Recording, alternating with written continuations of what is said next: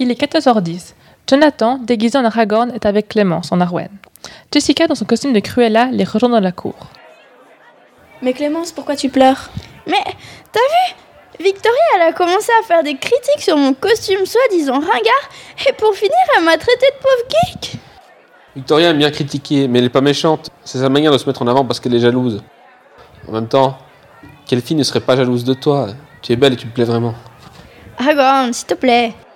Jessica, aide-moi à lui faire comprendre que je ne veux pas sortir avec lui. Mais sans le blesser, parce que c'est vraiment quelqu'un de bien. Par exemple, sur LoL, il me fait toujours rire avec ses jeux de mots. Tu voudrais pas qu'on soit un peu plus que des coéquipiers sur LoL? Oui, mais là, je sors avec Quentin. C'est vrai, il est gentil. Mais si j'avais su que tu m'aimais aussi, je t'aurais attendu et je serais pas mise avec Quentin. Je vais pas me mêler de ce qui me regarde pas, mais je comprends Aragorn. Clémence, c'était vraiment une fille bien. Aragorn, tu voudrais pas t'inscrire pour le concours du plus beau costume? Je veux pas que Victoria gagne. Ça joue, je vais pouvoir montrer à tout le gymnase qu'on ne défie pas le Seigneur des Anneaux. On se voit plus tard. Aragorn s'en va s'inscrire pour le concours au secrétariat. Ah Clémence, avant que j'oublie, j'ai un cadeau pour toi d'Aragorn.